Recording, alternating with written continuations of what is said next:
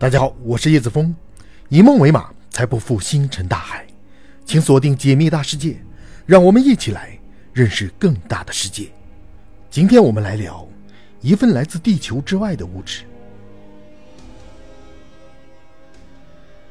再有五个月的时间，也就是二零二三年九月份的时候，有一份来自外太空的物质将会降临地球。它是由一个名叫“冥王号”的探测器于二零二零年采集。而被采集的天体是一个名叫贝努的小行星。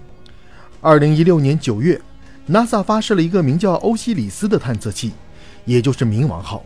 它的目的是飞往小行星贝努附近，对它进行近距离的探测，以及采集表面样本并带回地球。也是因此，我们才得以看到飘荡在地球之外小行星贝努的真实样貌。冥王号探测器于二零一六年九月八日发射。它在太空飞行了两年之后，于二零一八年十二月接近贝努。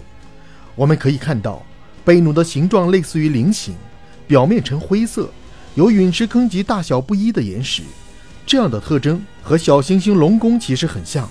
小行星龙宫也是人类近距离探测并采集样本的一个小行星。它是由日本于二零一四年十二月发射的一个名叫“隼鸟二号”的探测器探测。隼鸟二号在二零一八年六月的时候接近龙宫，这比冥王号接近贝努的时间早了约六个月。二零一九年四月的时候，它对龙宫进行了采样。二零一二年十二月，这些样本已经被送回地球。龙宫的直径约为九百米，而贝努的直径大约是五百米，所以龙宫要比贝努大上一些。它们的形状都接近菱形，应该是由于快速自转的原因，使得赤道凸起。贝努小行星是在1999年9月被发现，它和龙宫一样被定义为近地小行星，也就是它们距离地球很近。贝努的轨道是在距离太阳大约0.8 AU 至1.3 AU 之间，而地球的轨道距离太阳平均是1 AU。注意，这里的 AU 指的是一个天文长度单位，约等于地球到太阳的平均距离，所以在空间上，它的轨道与地球轨道。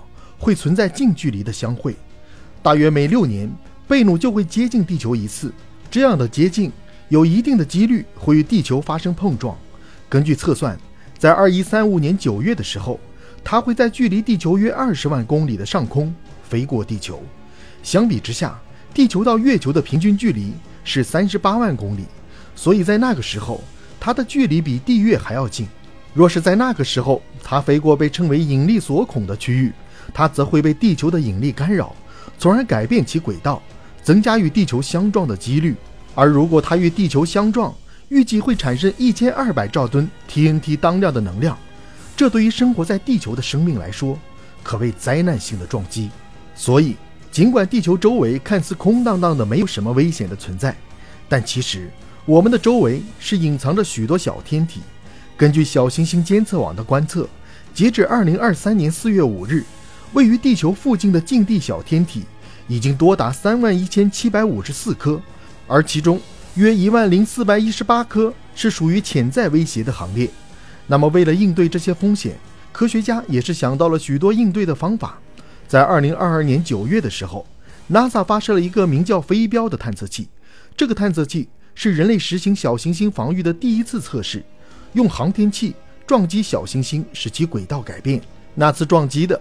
是一个被称为莫迪费斯的小行星，撞击使得它的轨道周期发生了约三十三分钟的改变，所以测试很成功。冥王号的探测可以让我们对贝努有更加精确的了解，这对于今后的实施防御来说是很重要的。冥王号探测器到达贝努以后，对其进行了五百多天详细的测绘，它表面巨石的大小、数量、风化程度等等特征都被详细记录，它的重量。也是被精确到七点三二九加减零点零零九乘以十的十次方千克。通过这些物理特征，冥王号对影响轨道的一些小力也进行了观测。其中一项就是被称为雅科夫斯基效应。雅科夫斯基效应是来自太阳的热辐射。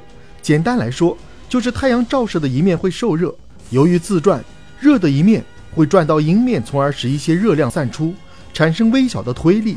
虽然很小。但是随着时间的积累，它也会使贝努的轨道发生不确定性。根据冥王号的探测，这种效应作用在贝努身上，相当于三颗葡萄的不断撞击。观测撞击风险是冥王号其中的一项任务。在它的任务列表中，还有一项重要的任务，那便是采集样本，来分析太阳系的演化，甚至生命的由来。贝努小行星是一颗富含碳的小行星，这样的特征可以让我们理解有机化合物的由来。在2020年隼鸟二号返回的样本中，研究人员发现了二十种氨基酸，以及2023年3月宣布发现尿嘧啶的存在。这是一种组成遗传基因的物质。这样的发现。可以让我们思考生命来自小行星的传播这一说法。